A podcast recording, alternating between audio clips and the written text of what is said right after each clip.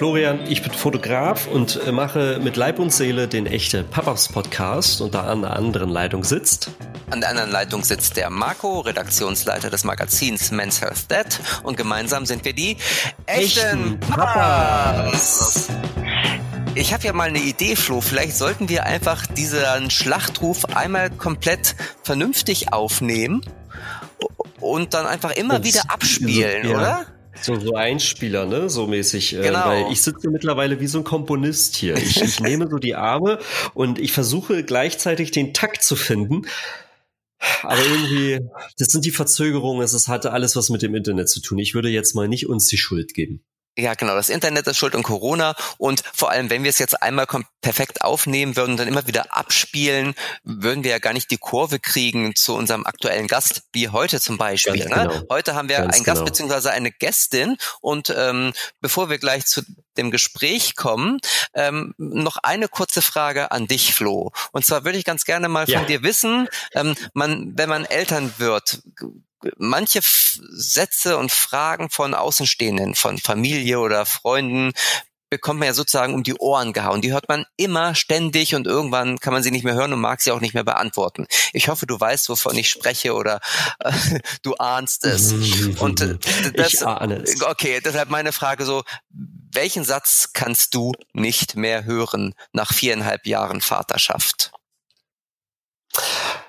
Ähm, es sind, es ist nicht unbedingt, äh, äh, das sind nicht die Sätze, die ich in meiner Vaterschaft äh, äh, sehr viele höre. Ähm, ich glaube, es gab eine Zeit lang, da hat man irgendwie, das, das da ging es ums Schlafen, da habe ich immer so von ganz vielen Seiten gehört, so von wegen, ja, lass den, lass den ruhig weinen, der, der das ist, das gehört irgendwie zum zu diesem Schlafprozedere.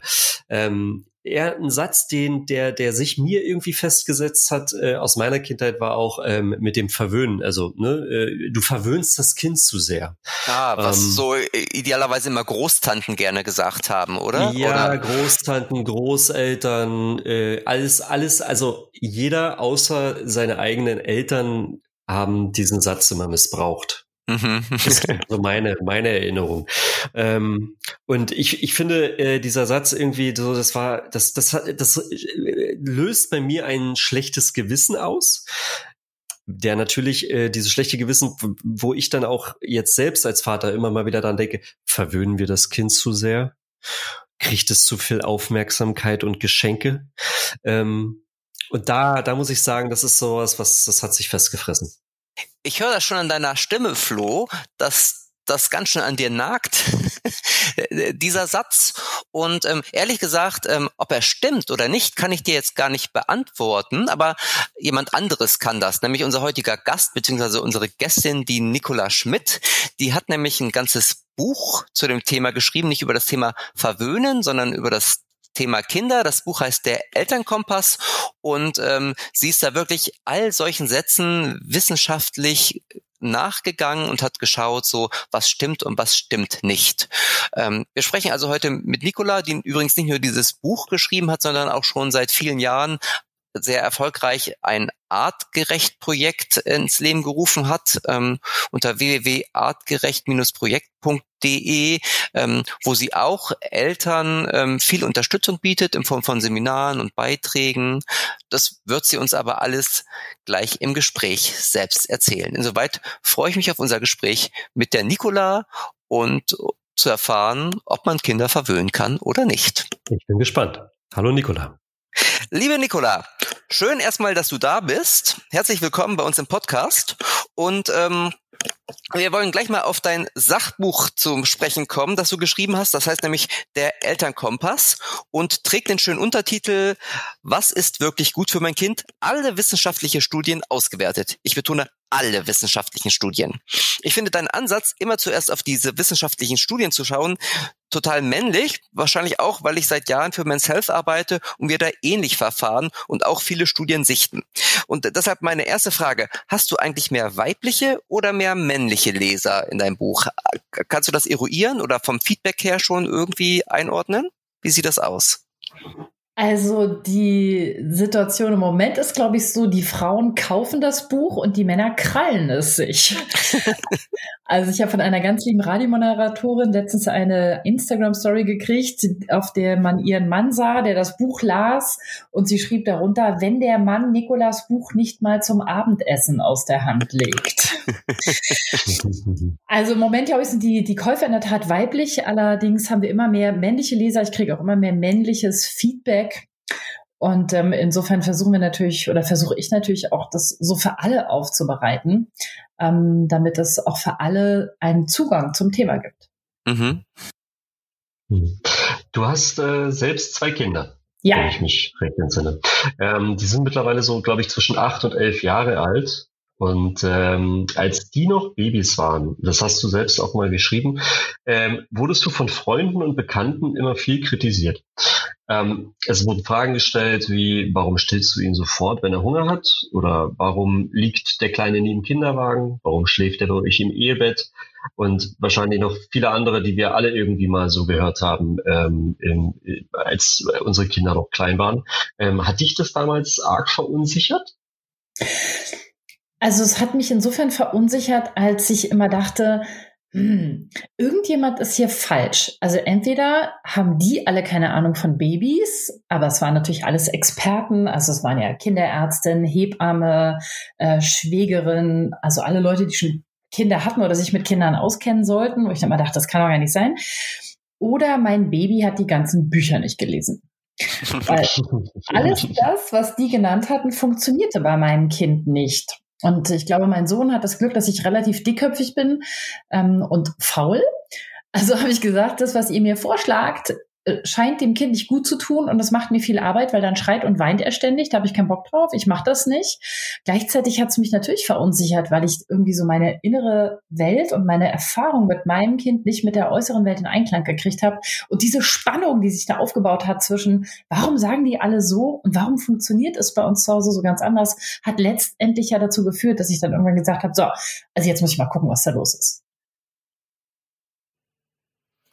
Okay, also es war tatsächlich erstmal eine, eine Verunsicherung, oder? Die dich dazu bewegt hat. Mhm. Also als junge Mutter ist ja, bei uns ist ja auch noch so gewesen, dass mein Sohn ähm, ein bisschen zu früh gekommen ist, nicht arg, also kein Frühchen oder so, aber ein bisschen früher als geplant. Und ähm, ich hatte wie alle Schwangeren mich bis zur Geburt informiert. Also ich wusste alles über die Schwangerschaft und danach kam ein großes schwarzes Loch. Ich dachte mir, das wird schon irgendwie gehen.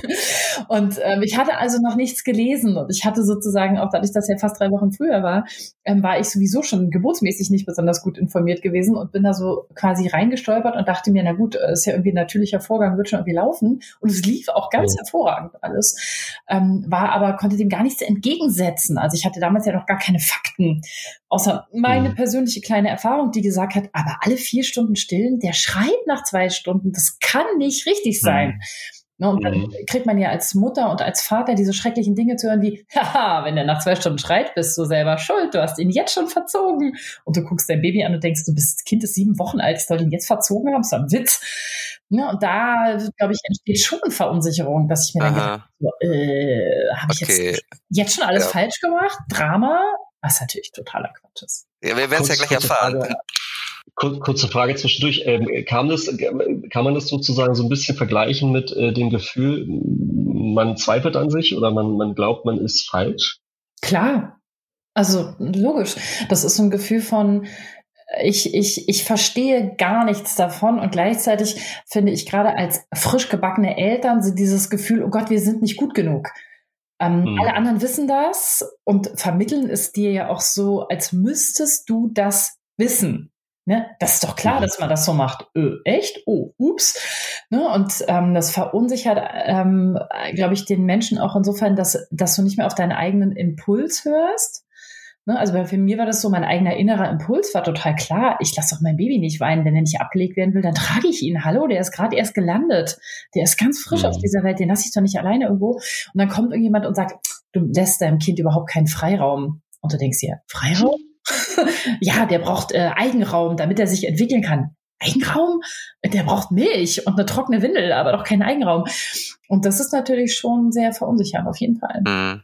Wir sprachen ja schon mhm. über diese typischen Fragen, ne, die Flo gerade schon gestellt hat. Warum stillst du ihn sofort, wenn er Hunger hat? Warum legst du den Kleinen in den Kinderwagen? Warum schläft er bei euch im Ehebett? Und es gibt ja noch viel mehr solche Sätze, sage ich mal, oder man kann auch Weisheiten oder Mythen sagen, die werdende oder auch frisch gebackene Eltern seit Jahren immer wieder zu hören bekommen. Und auf die du auch in deinem neuen Buch ja sehr intensiv eingehst. Und mit einigen würden wir dich jetzt ganz gerne mal konfrontieren, um Juhu. zu sehen, so was, was sagt die Mutter und was sagt die Wissenschaft und was sagt ja. der Vater vielleicht auch. Also die erste lautet aus dem Mund eines Mannes, du bist schwanger, nicht krank. Und den gibt's natürlich auch in der werblichen Version, äh, habe ich auch ganz oft schon von Frauen gehört, die gesagt haben, ich bin schwanger, nicht krank. Aber mhm. was sagst du dazu, beziehungsweise was sagt die Wissenschaft zu diesem Satz, den wirklich jeder schon mal gehört hat. Hm. Ich darf äh, da mit einer, äh, mit einer Weisheit antworten, die von den alten Griechen stammt, die über dem Tempel von Delphi stand. Und die heißt ähm, Meden Agan. Und übersetzt heißt das so viel wie niemals zu viel. Sprich, übertreib's nicht. Natürlich sind wir schwanger und nicht krank. Und ob eine Schwangere geschont wird oder nicht, ist in den unterschiedlichen Kulturen der Welt extrem unterschiedlich. Aber eins ist wissenschaftlich ganz klar, und da tappen wir in unserer industriell geprägten, sehr schnellen Kultur und unserer Leistungsgesellschaft schnell in eine Falle. Das ist nämlich äh, die Tatsache, dass Frauen, die schwanger sind, keinen Stress haben sollen. Schon mal versucht, schwanger zu sein und Stress zu haben. Also als ich schwanger war, war das wie ein Zweitjob. Also ich hatte plötzlich nicht nur einen Job, sondern ich musste auch ständig Arzttermine, Vorsorgetermine, ähm, IG-Leistungen, weiß der Geier, ich bin mehr durch die Stadt gefahren im Auto als jemals zuvor. Was totaler Irrsinn ist, weil das Letzte, was eine Schwangere tun sollte, ist im Auto zu sitzen. Mm, mhm. Das ist, da ist die Wissenschaft ja sehr eindeutig. Natürlich ist jemand, der schwanger ist, in der Regel nicht krank, obwohl wir als Schwangere in unserer Gesellschaft ja schnell pathologisiert werden. Also du bist schwanger und 35, oh Gott. Ne, ich war mit dem zweiten Kind mit 33 schwanger, da war ich eigentlich schon eine Risikoschwangere, was ja völlig jenseits aller Daten eigentlich ist. Also es ist das eine, wir werden schnell pathologisiert als Schwangere und müssen dann plötzlich tausend Tests machen, die, äh, mhm. das finde ich sehr wichtig, wissenschaftlich keine Grundlage haben. Also zum Beispiel diese ständige Getaste vom Muttermund, äh, da verbessert die Gesundheit von Mutter und Kind genau zero. Weder in der Schwangerschaft noch unter der Geburt. Also keine Frau muss sich die Muttermund tasten lassen. Und das ist sehr interessant, dass Wissenschaftler schreiben, sie verstehen nicht, warum die Frauen diese mittlerweile seit Jahrzehnten als sinnlos anerkannte Untersuchung immer noch so klaglos über sich ergehen lassen. Und sie verstehen auch nicht, warum Gynäkologen diese Untersuchung ständig durchführen, obwohl mittlerweile längst bewiesen ist, dass sie keine Aussagekraft hat. Ne? Also da gibt es so ganz, ganz viele Gaps, würde ich mal sagen, wo das, was man so macht, auch in der Medizin, mit dem, was wissenschaftlich sinnvoll ist, nicht in Einklang steht. Ich bin schwanger und nicht krank, völlig klar, du bist nicht krank. Dennoch das Letzte, was Mutter und Kind brauchen, ist Stress und dazu gehört auch viel Autobahn, Stress auf der Arbeit, Zeitdruck, umziehen, noch ein Haus bauen, ein Kinderzimmer renovieren. Ne, das kann ja alles in negativen Stress ausarten und negativer Stress ist nachweislich für die Kinder im Bauch nicht gut. Wie sieht das mit positivem Stress aus? Naja, positiver Stress ist natürlich was ganz anderes. Also wenn du verliebt bist, hast du ja positiven Stress und zwar viel davon. Ja, das verarbeiten Mutter und Kind und auch der Körper ganz anders. Es ist ein anderer hormoneller Kreislauf. Ähm, insofern ist positiver Stress, oh, ich freue mich aufs Kind, oh, ich bin so aufgeregt, das wird so super, oh, Schatz, komm in meine Arme. Das ist total okay. Der Witz ist ja auch, ähm, wir wissen das alle aus leidvoller Erfahrung, der positive Stress des Verliebtseins geht leider relativ schnell vorbei. Mhm. Ähm, und Glück auch, ne? also positiver Stress ist Stress, der von selber relativ schnell vorbeigeht. Negativer Stress jedoch kann in der Welt, in der wir leben, in der Tat zum Dauerstress werden. Und Dauerstress ist sogar für uns drei hier gefährlich, die wir nicht schwanger sind. Und zwar massiv gefährlich. Das ist Top 1 äh, Ursache, um sein Leben, seine Gesundheit zu verschlechtern und sein Leben zu verkürzen. Das heißt, Schwangere sollten auf gar keinen Fall Dauerstress haben. Und dazu gehört auch Angst vor der Geburt, Stress mit dem Partner, Angst um den Arbeitsplatz. Ne? Also diese Angst um finanzielle Sicherheit. Das sollten Schwangere auf keinen Fall haben, weil dann sind sie zwar schwanger und nicht krank, aber sie können krank werden. Und das sollten wir uns als mhm. Gesellschaft gut überlegen. Okay, das ist äh, schon nochmal ein Thema für die Stressforschung und für wahrscheinlich eine eigene Folge. Ähm, während, der, während der Schwangerschaft ähm, gibt es ja von allen Seiten immer gute Tipps. Mhm. Vor allen Dingen für die Mütter, teilweise auch für die Väter, die sich dann quasi auf die, ähm, auf die Partnerschaft vorbereiten. Und ähm, das sind so vor allen Dingen bei den, bei den Müttern, glaube ich, eher so Vorsorgetermine, Geburtsvorbereitungskurse, die man wahrnehmen soll. Wie ist das äh, mit den werdenden Vätern, die sich gerne davor drücken? Kriegen die Rückendeckung von der Forschung? Also sprich, mhm. ähm, sind diese ganzen Vorsorgetermine wirklich ähm, sinnvoll und notwendig, ne? oder Flo? Genau. Die meisten nicht. Genau. Nein, die meisten Vorsorgetermine sind nicht sinnvoll und auch nicht notwendig bei einer gesunden Schwangeren. Also das sehen wir ganz klar. Da habe ich im Elternkompass das auch ziemlich genau aufgeschlüsselt, welche Vorsorgen wirklich sinnvoll sind, welche einfach nur unnötig und es gibt sogar welche, die sind schädlich. Und äh, da muss jedes Paar sich am besten gemeinsam wirklich hinsetzen und überlegen, welche Vorsorgen wollen wir machen, denn Vorsorgen können ja auch Konsequenzen haben. Also mhm. zum Beispiel dieser äh, Spaß mit der mit der der der Diabetesmessung. Mein Gott, dann setzt man sich hin, trinkt den Traubensaft, gibt zweimal Blut ab, stellt fest, dass man nichts hat und geht wieder nach Hause. Das kostet Zeit und vielleicht stresst es auch an dem Tag, wenn man was anderes zu tun hat, aber es ist kein Drama. Aber eine Nackenfaltenmessung zum Beispiel kann ein falsch positives Ergebnis bringen. Das heißt dann, dass für Mutter und Vater plötzlich die Frage ansteht, kriegen wir vielleicht ein behindertes Kind? Die Wahrscheinlichkeit, mhm. dass diese Information falsch ist, ist relativ hoch. Also sowohl die Wahrscheinlichkeit, dass die Nackenfaltenmessung sagt, nö, alles in Ordnung, und wir kriegen trotzdem behindertes Kind, als auch, dass ähm, die Nackenfaltenmessung sagt, uh, uh äh, sie kriegen ein behindertes Kind und es stimmt gar nicht. Und die Eltern machen sich monatelang Gedanken. Denn die Nackenfaltenmessung mhm. sagt ja nicht mhm. ja oder nein, sondern sie sagt mit einer Wahrscheinlichkeit von 1 ja. zu 3340 kriegen sie mhm. möglicherweise. Mit diesen Zahlen kann das menschliche Gehirn wenig anfangen. Und die Frage ist auch, was für, was für eine Konsequenz hat denn das? Also gehe ich zur Nackenfaltenmessung und sage mir, okay, wenn ich eine Wahrscheinlichkeit von über 6000 zu 1 habe, oder 1 zu 6000 habe, äh, dann treibe ich auf jeden Fall ab. Ist ja völliger Quatsch. Also ein, ein Kind, mhm. das ähm, ähm, als ähm, in der Nackenfaltenmessung ähm, als behindert definiert wird, kann normal ausgetragen werden, kann ganz gesund geboren werden. Äh, diese Kinder sind ja lebensfähig. Das heißt, das stellt mhm. oft Eltern, diese Vorsorgeuntersuchung stellen Eltern und damit auch die Väter, deswegen finde ich es wichtig, dass die Väter sich da frühzeitig einbringen, vor Entscheidungen, die ihnen oft vorher gar nicht klar ist. Aber dann das Ergebnis zu haben und sich dann entscheiden zu müssen, kann für eine Beziehung ultra belastend sein. Da kann es klüger sein zu sagen, wir würden dieses Kind sowieso nicht abtreiben, weil egal was rauskommt, es ist ja ein lebensfähiger kleiner Mensch und es ist unser Kind. Und deswegen werden wir die Messung gar nicht machen. That's it. Mhm. Niemand zu zwingen. Gibt es überhaupt keinen wissenschaftlichen Grund, dass die, dass die Mutter in Gefahr wäre oder so. Man kann einfach sagen, nee, mache ich nicht. Und deshalb ja. finde ich es ganz wichtig, dass man sich da als Beziehung, als werdender Vater, als werdende Mutter zusammensetzt und entscheidet, was machen wir und was würden wir mit den Ergebnissen machen und wo gehen wir lieber gemütlich, ähm, weiß ich nicht, ins Kino spazieren oder machen was anderes Schönes, als uns. Mhm da diesen Dingen auszusetzen. Okay, das war jetzt sozusagen ein mhm. Beispiel für diese schädliche Vorsorgeuntersuchung, oder? Die du anfangs. Also zumindest oder? für eine Vorsorgeuntersuchung, die man sich gut überlegen sollte, ne? Wo, mhm. wo wir das, das machen wir oft routinemäßig äh, bei Frauen, die zum Beispiel ähm, über 35 sind. Da sagt man, ja, mach mal. Äh, die Wahrscheinlichkeit mhm. steigt natürlich. Aber was mache ich denn mit dem Ergebnis? Und das ist so ein Beispiel dafür, wo ich sage, ihr habt ja nach den Vätern auch gefragt, die drücken sich gerne davor. Nein, Väter, drückt euch bitte nicht, weil ihr müsst die Entscheidungen ja mittragen. Und deswegen kann mhm. es klug sein, vorher zu überlegen, will ich das?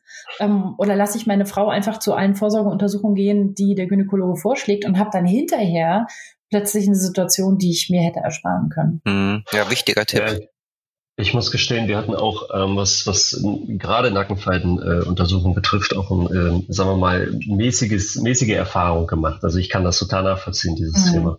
Genau.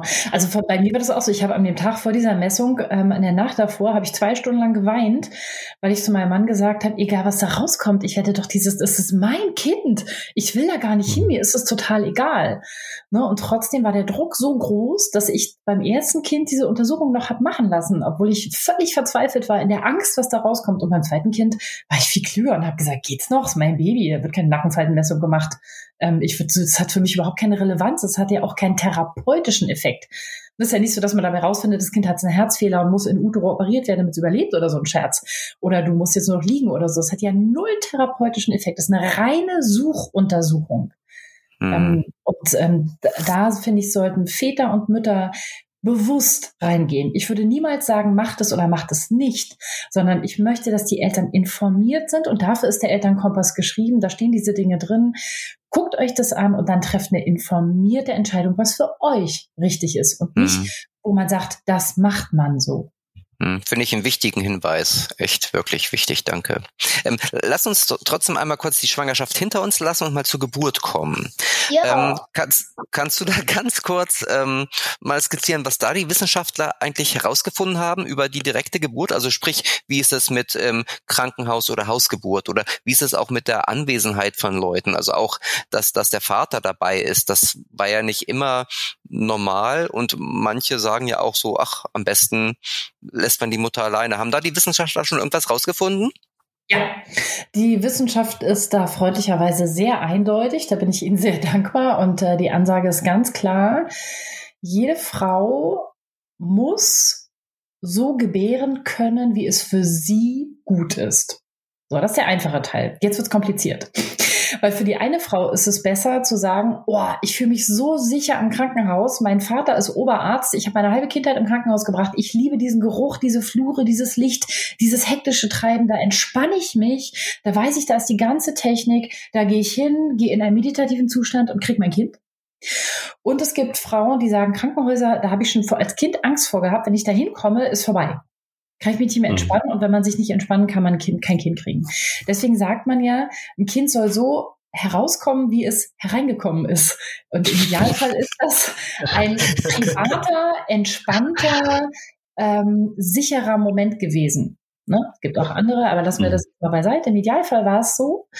Ähm, und äh, biologisch gesehen, physiologisch gesehen von unserem Körper her ist es auch genauso. Um ein Kind zu gebären, muss eine Frau ihr Neokortex, ihren präfrontalen Kortex ausschalten und ans Säugetiergehirn zu über, übergeben.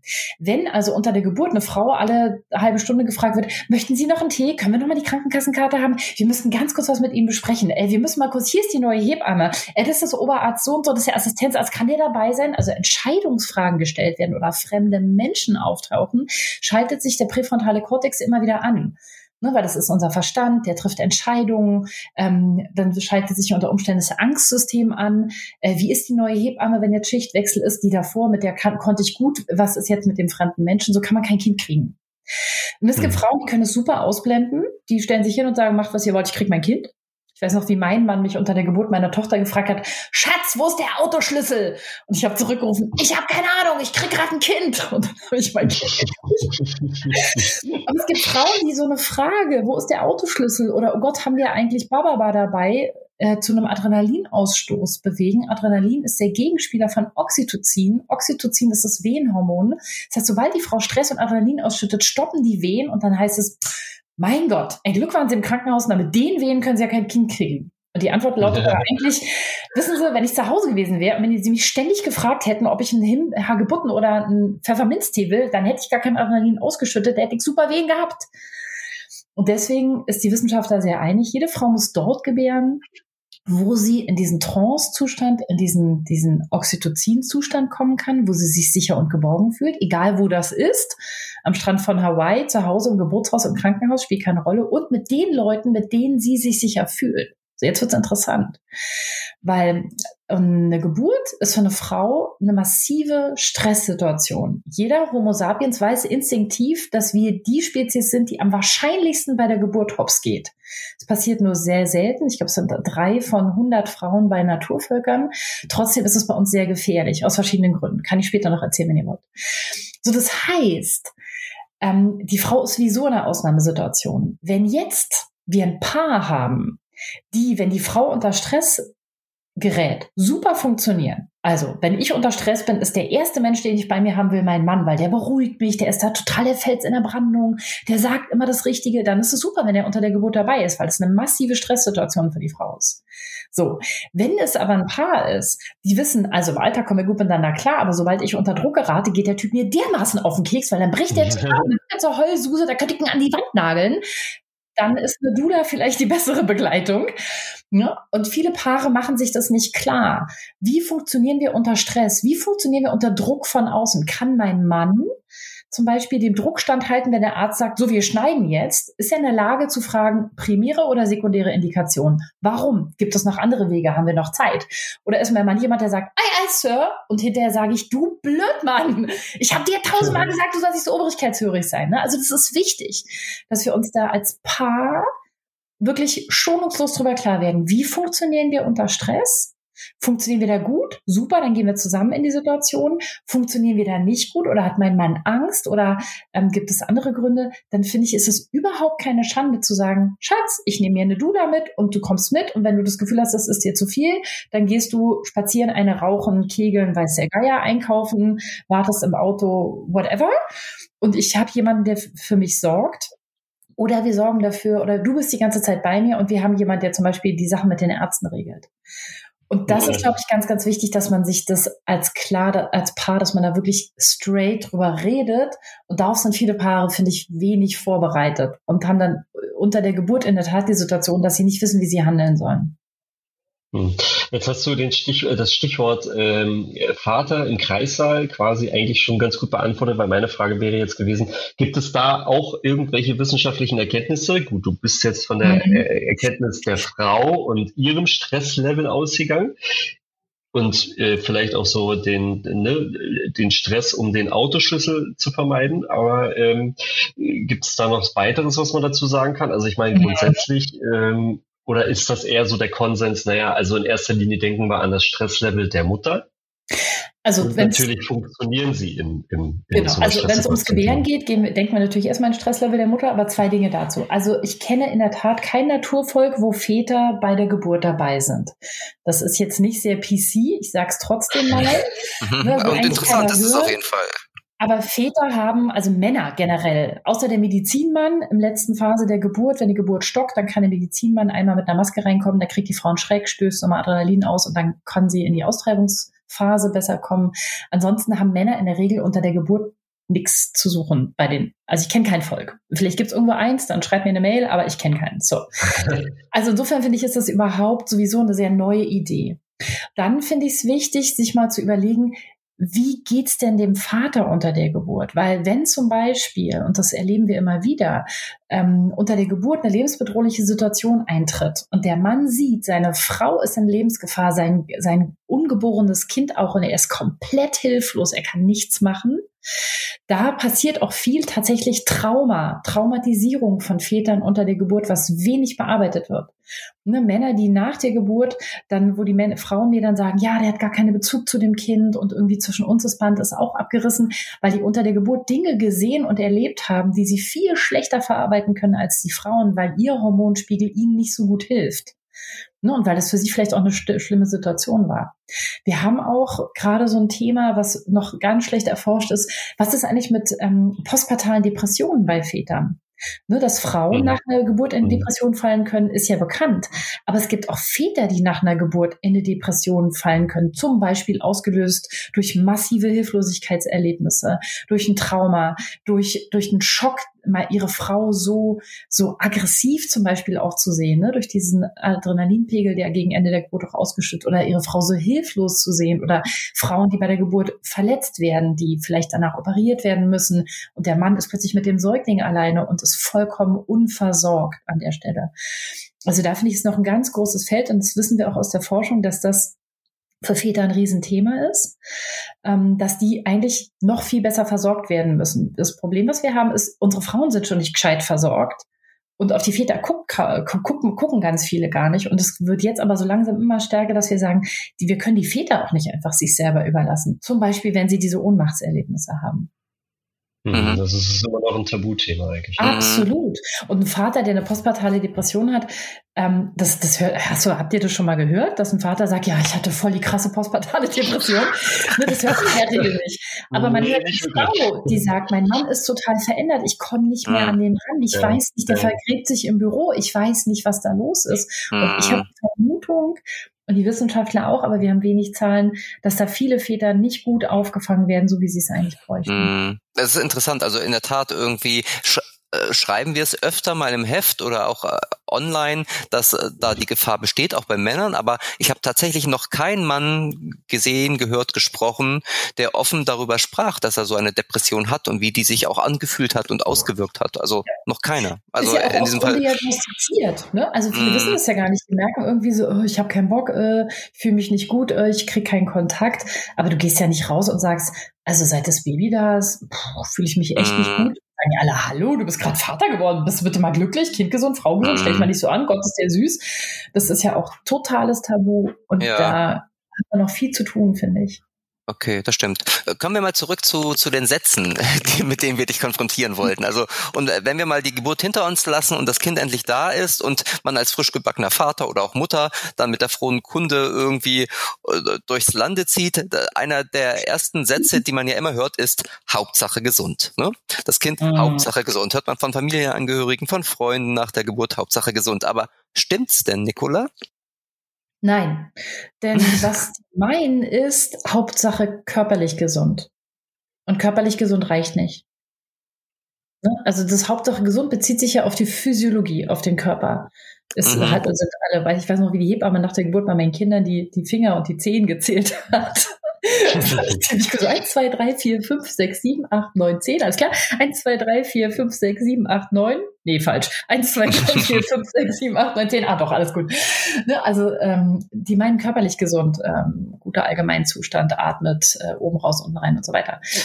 Und, ähm, und das ist dir zu wenig. Die mentale Gesundheit ja, wir wissen aus der Forschung, dass die psychische und mentale Gesundheit der gesamten Familie extrem wichtig ist. Also Väter oder Mütter, das wissen wir in der Tat aus Studien, die unter der Geburt ähm, traumatisierende, traumatische ähm, oder auch einfach nur sehr, sehr belastende, ne, posttraumatische Belastungsstörung ist ja auch so ein Ding, ähm, Situationen erlebt haben, können mit ihrem Kind nicht richtig gut bonden. Das ganze Stillsystem springt nicht an, das Hormonsystem springt, springt nicht richtig an. Und da sehen wir tatsächlich dann irgendwann auch körperliche Effekte ähm, die wir alle vermeiden könnten, wenn wir frühzeitig auf die mentale Gesundheit der Familien gucken würden. Deswegen gucken wir beim Artgerecht-Projekt ja auf die Infant Mental Health, mentale Gesundheit in der frühen Kindheit, weil da kaum jemand mhm. hinguckt.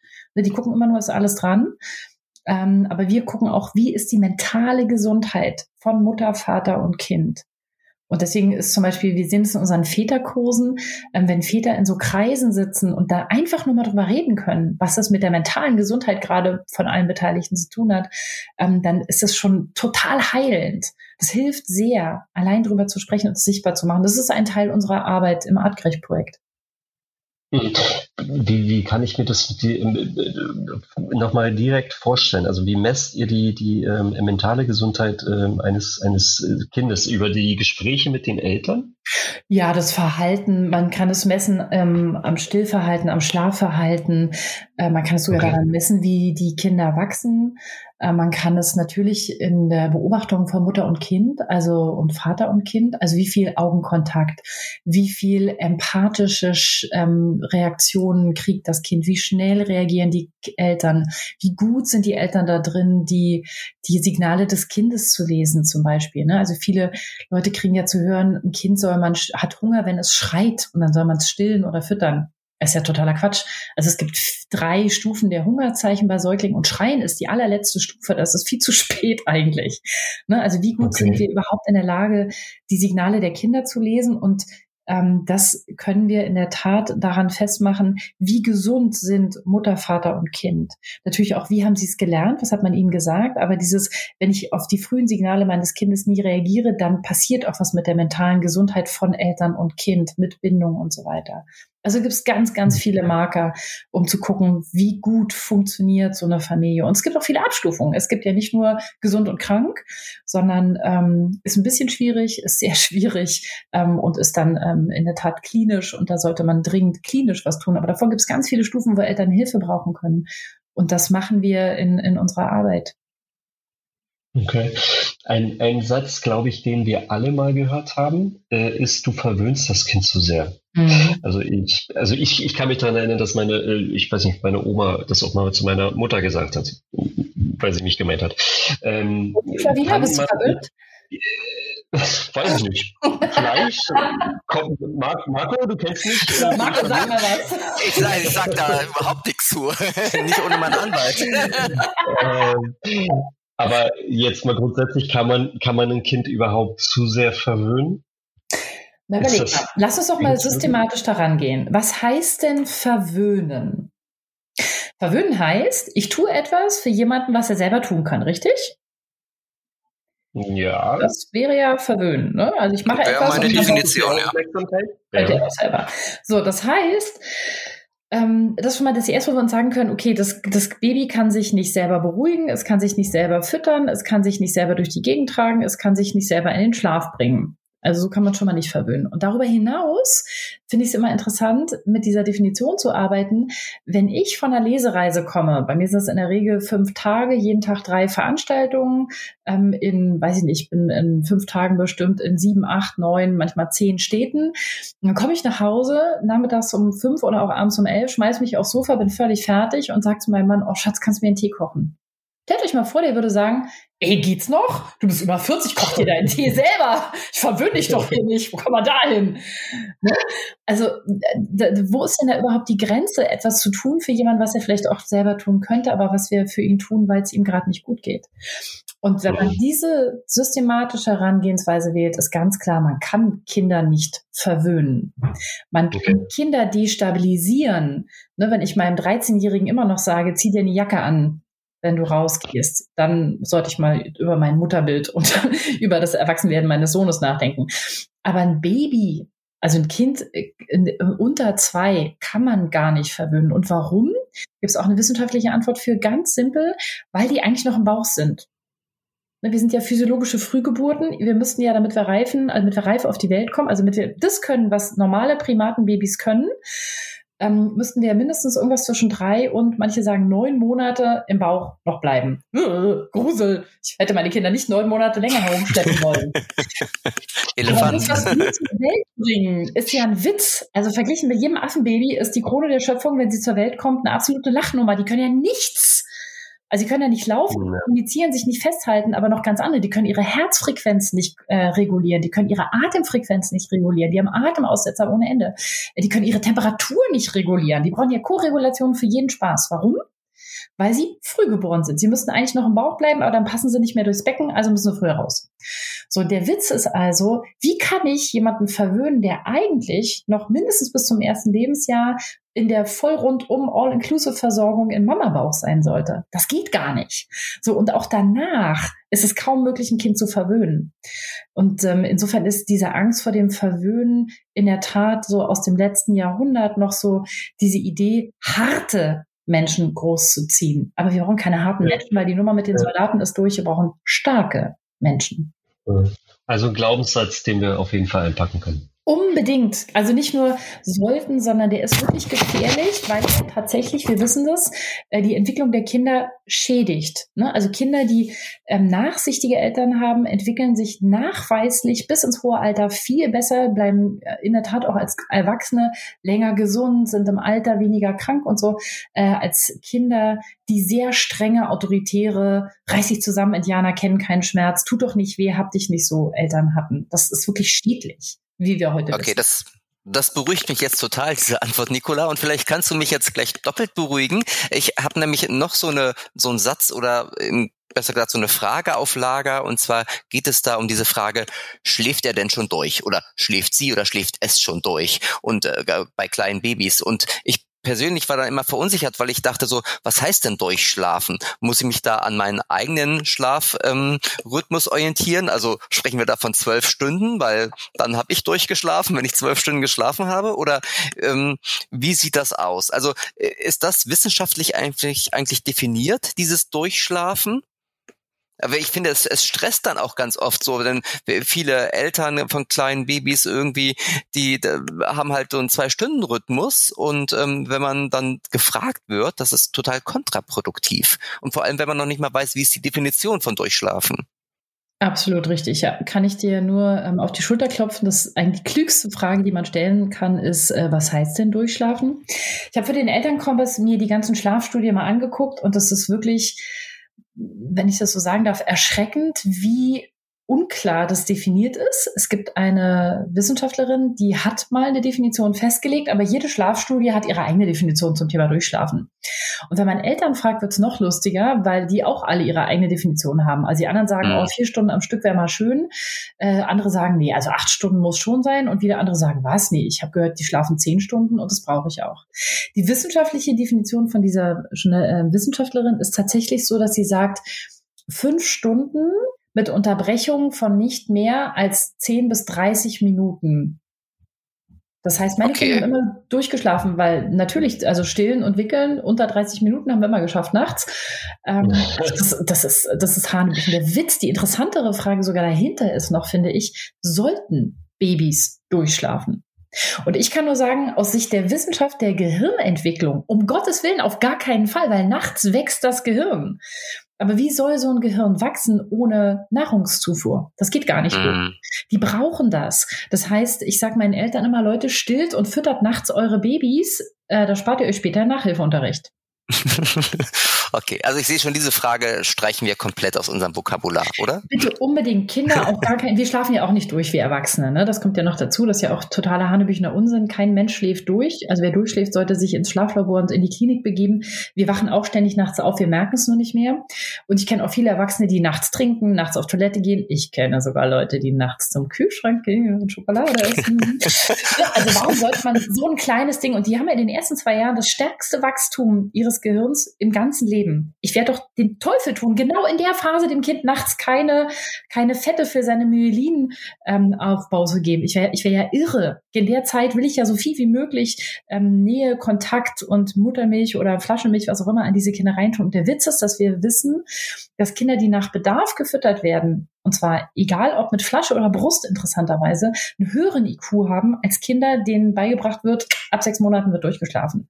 Also wir schießen uns ins eigene Knie. Dafür gibt es keinen Grund. Diese ganze Durchschlafgeschichte ist Humbug. Hm.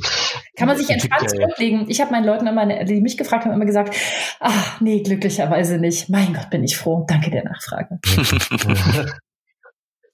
Also okay, also ich, ich merke, äh, uns würden wahrscheinlich noch weitere Tausende solcher Sätze einfallen und, und die mal mit dir durchgehen.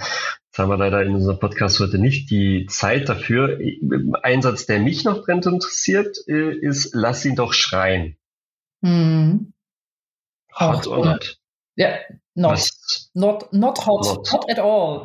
Not hot. Gerade not auch, weil es in Verbindung mit dem Schlafen nämlich kam. Ne? Da gibt es ja auch so Genau, also das gibt ja, das ist eine richtige Methode. In den USA heißt es Cry It Out Method. Ähm, und äh, die Idee ist folgendes. Man hat äh, folgendes gemacht. Man hat irgendwann festgestellt, dass man Zirkustiere Zirkustiere, besonders gut trainieren kann, wenn man positives Verhalten belohnt und negatives Verhalten auslöscht. Ne, es kommt aus dem Training von Zirkustieren und auch Hunden. Und es kommt, man hat das dann benutzt, die Behavioristen haben das ähm, in der Wissenschaft sozusagen festgeschrieben, haben gesagt, der Mensch hat keine Gefühle, wir nehmen nur das, was man beobachten kann. Äh, wir nehmen Belohnung und Strafe und äh, ignorieren und versuchen so möglichst gutes Verhalten hervorzuzaubern. In der Behandlung von Angststörungen, Leute, die krasse Phobien haben, da macht man das ganz viel. Ne, dass man so Belohnung und Ignorieren und Auslöschen von Verhaltensweisen hat. Irgendein Wahnsinniger ist dann auf die Idee gekommen, ich nenne seinen Namen jetzt nicht, um ihm nicht ähm, Unrecht zu tun, dem armen Mann, äh, der hat es gut gemeint, der hat sich gedacht, es gibt Babys, die so viel schreien, dass ihre Eltern die in der Tat dann in, in, schon in Krisensituationen vorher waren, also Eltern, die in prekären sozialen Situationen leben und so, wenn die Schreibabys haben, ist die Wahrscheinlichkeit relativ hoch, dass sie die Kinder misshandeln. Und deswegen hat sich mal ein kluger Arzt ähm, in Harvard gedacht, okay, bevor die die Kinder misshandeln und umbringen, lass uns doch mal versuchen, ob wir dieses Zirkushundetraining auf die Babys anwenden können, damit die aufhören zu schreien. Und daher kommt diese Cried-Out-Methode. Das muss ich einfach auch mal klar machen. Im Elternkompass habe ich mir mal die Mühe gemacht, diese Geschichte auch nachzuerzählen, woher das eigentlich kommt. Und wir wenden diese Methode auf ganz normale Babys an, weil der Arzt hat damals gesagt, okay, die kriegen Schaden, die Kinder. Die kriegen auch einen psychischen Schaden, aber sie überleben. Bei denen war ja so, werden sie umgebracht von ihren Eltern, sage ich mal ganz platt, oder überleben sie? Sie überleben, also, also es ist besser, wir lassen sie schreien und löschen dieses Verhalten. Das Problem ist aber, was da tatsächlich passiert, ist nicht, dass die Kinder was lernen. Was passiert ist, die Kinder schreien, es kommt niemand. Die Kinder geraten in einen Zustand der Lebensgefahr, weil ein Homo sapiens Säugling, der alleine irgendwo liegt und schreit, ist dem Tod geweiht. So. Das heißt, die Kinder mobilisieren alles, was sie an Energie und in diesem Fall Kalorien, Wärme, Muskelaktivität haben und schreien weiter darum, dass jemand kommt. Irgendwann kommt der Organismus an den Punkt, dass die Gly Glykogenreserven verbraucht sind und ähm, kein Adenosintriphosphat nachgeliefert werden kann. Durch diese Strampbewegung wird das alles verbraucht und der Körper in so eine Art Not ausgeht und sagt, okay, wenn wir jetzt weiter schreien, verlieren wir zu viel Flüssigkeit, zu viel Kalorien und zu viel Wärme. Das wird lebensgefährlich. Und dann gehen die in so Not aus und fahren sich wieder runter und hören auf zu schreien. Und die Behavioristen sagen, juhu, das Kind hat gelernt, dass wir nicht kommen und dass es sich selbst beruhigt. Die Physiologen sagen, nein, das Kind ist im Notauszustand. So, wenn wir das mit einem Kind immer wieder machen, wird der Körper immer schneller in diesen Notaus gehen, weil es natürlich gefährlich ist, so viel Kalorien zu verbrauchen, so viel Wärme zu verlieren. Und dann sagen die Leute, ha, das Kind hat gelernt, nicht zu schreien. De facto ist das Kind in einen psychologischen Zustand der erlernten Hilflosigkeit getrieben worden. Es hat gelernt, ich kann aus mein, an meiner Situation, ich bin nass, ich habe Hunger, ich bin alleine, mir ist kalt, nichts ändern. Ich lerne die Hilflosigkeit zu akzeptieren und schalte mich ab. Und dann glauben die Leute, sie hätten ihren Babys was beigebracht. Das ist natürlich völliger Humbug und man merkt es daran, dass sobald die Kinder ein bisschen älter sind, sie wieder versuchen, zum Beispiel klettern sie aus dem Gitterbettchen raus, ne, das kann man ja nur mit dem Baby machen, was sich nicht fortbewegen kann sobald die klettern oder krabbeln können, versuchen die zu ihren Eltern hinzukrabbeln, um doch noch das zu kriegen, was sie für ihre Entwicklung brauchen. Dann machen die Leute so lustigen Sachen wie die Kinder im Schlafzimmer einsperren, wo dann der nächste Stufe der erlernten Hilflosigkeit den Kindern antrainiert wird. Und ich habe in der Tat schon Erwachsene gesehen, ähm, die das als Erwachsene ganz stark hatten. Also das sieht man wirklich, wenn man mal darauf verachtet. Es gibt so Erwachsene, die sagen, ja, die Situation ist schrecklich, aber nee, also da kann man ja nichts machen. Und du denkst dir, hä? Natürlich kann man was machen, ist doch gar kein Problem. Nee, also ich weiß, dass man an solchen Situationen nichts ändern kann. Das ist erlernte Hilflosigkeit im Erwachsenenalter. So, deswegen not hot. Das wollen wir auf gar keinen Fall. Und es gibt ähm, wunderbare Studien, die uns zeigen, dass wir das ähm, sich selbst beruhigen, das Ein- und Durchschlafen mit viel effektiveren Methoden beibringen können, die kein alleine schreien lassen beinhalten. Und das alleine schreien lassen ineffektiv schädlich und auch für die Eltern viel stressiger ist, als das Kind adäquat zu versorgen. Hm. Also wow. un unglaubliche Geschichte, Nicola. Also ich habe dein Buch schon mal quer gelesen. Diese Zirkustier-Geschichte habe ich tatsächlich, auf die bin ich noch nicht gestoßen. Da werde ich gleich nochmal reinblättern und das nochmal in Ruhe nachlesen. Ähm, eine letzte Frage habe ich tatsächlich auch nochmal zu deinem Buch. Ähm, da geht es ja in erster Linie um Babys, Kinder und um Mütter, verständlicherweise.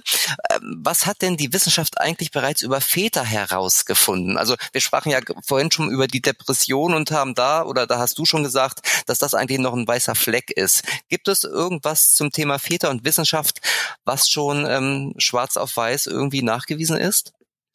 Nach also deiner Recherche?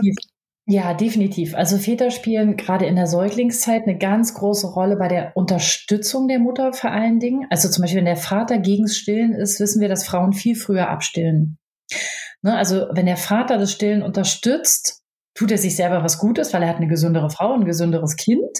Ne, aber wenn der Vater aus irgendwelchen Gründen Druck von außen kriegt ähm, und dann Druck auf die Mutter ausübt zum Thema ähm, Abstillen oder auch schreien lassen, da hat der Vater eine unglaublich starke Macht in diesem Familiensystem. Ne, also wenn der Papa nicht mitzieht, dann klappt es in der Regel nicht. Das heißt, die Väter haben in der Säuglingszeit ganz viel so einen Effekt, die Mutter und das Kind, diese Diade zu unterstützen.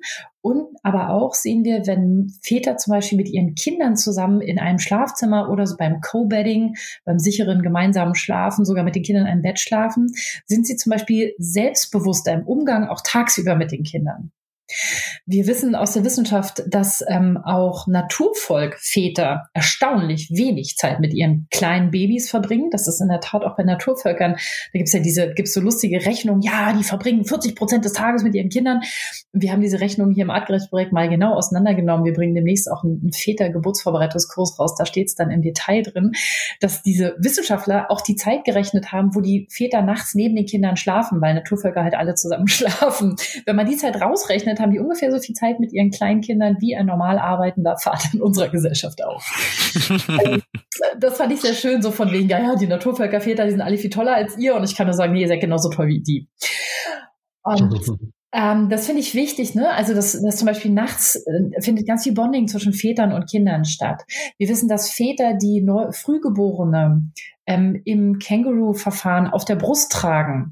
Ne, da gibt's ja dieses, ähm, Entschuldigung, dieses Känguru mit den Frühgeborenen, dass die auch selbstbewusster und sicherer im Umgang mit ihren Säuglingen sind, wenn sie dir dann aus der, äh, der dieser, dieser ähm, postnatalen Klinik mit nach Hause bekommen.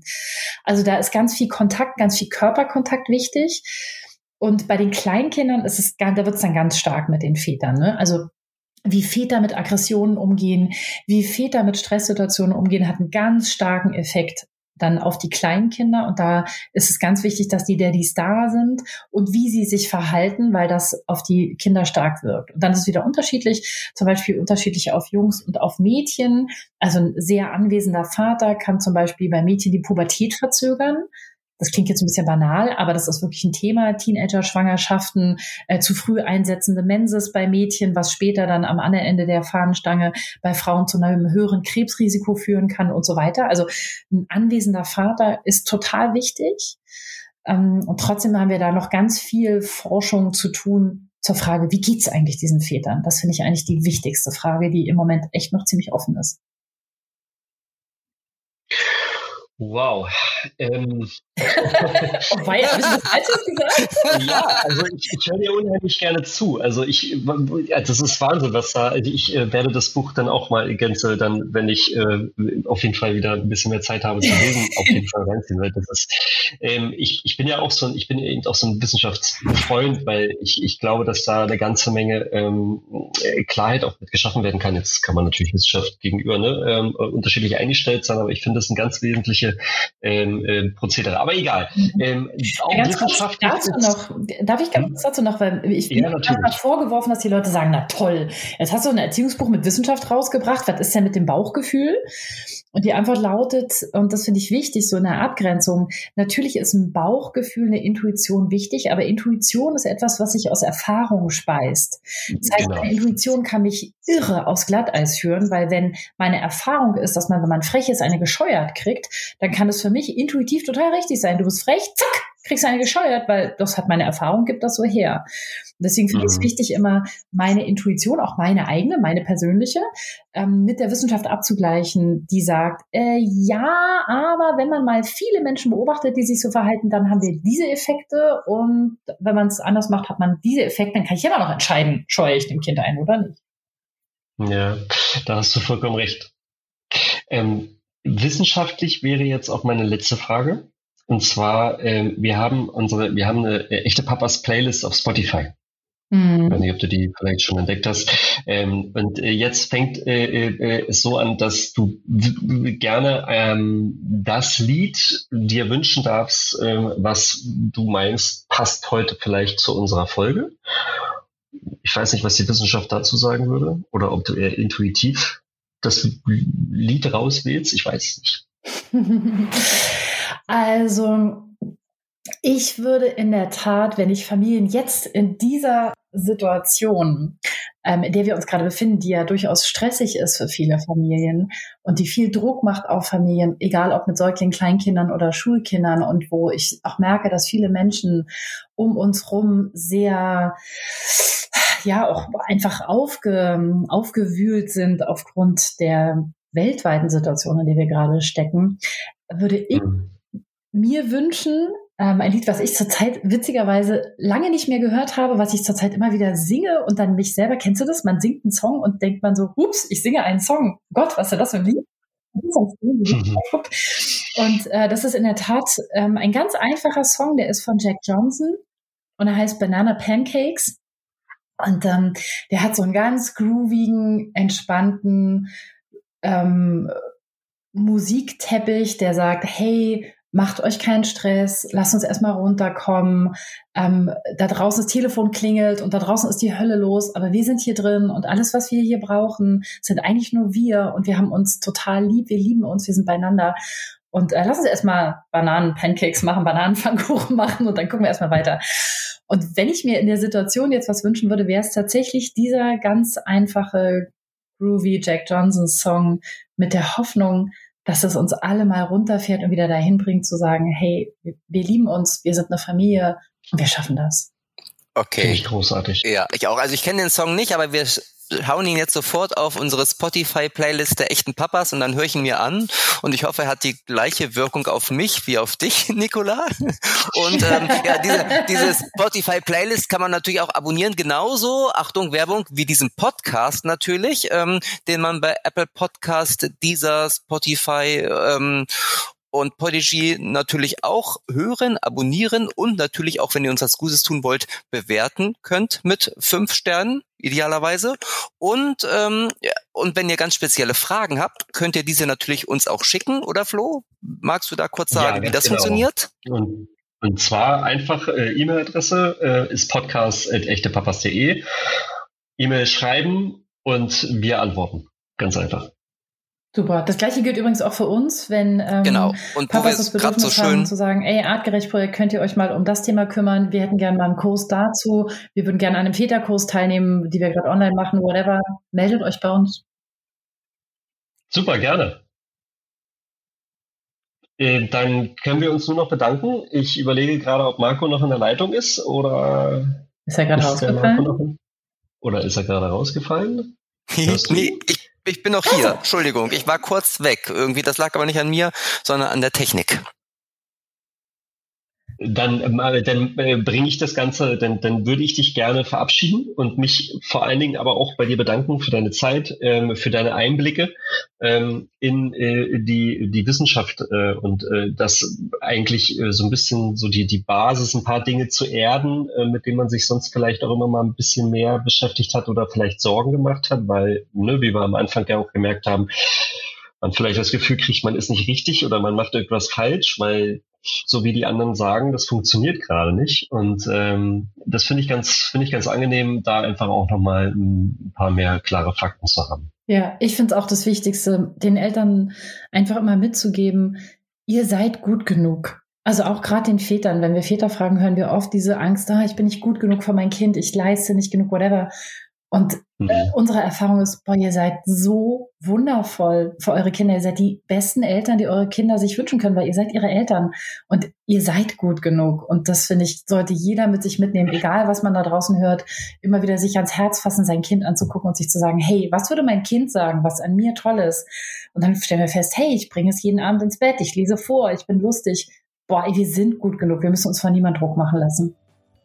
Finde ich eine sehr starke Botschaft. Finde ich auch ein sehr schönes äh, Abschluss, abschließendes Wort. Und, äh, ein total schönes dafür. Schlusswort, finde ich. Das nehmen wir jetzt mit und ähm, ja, verabschieden uns von dir, Nicola. Und vielen Dank für diese knappe Stunde, die du Zeit für uns hattest und uns da so ein bisschen in die Welt der Eltern und der Wissenschaft vor allem mitgenommen hast. Vielen Dank und bis bald. Ja. Danke, Flo. Danke, Marco. Mach's gut. Nicola. Tschüss.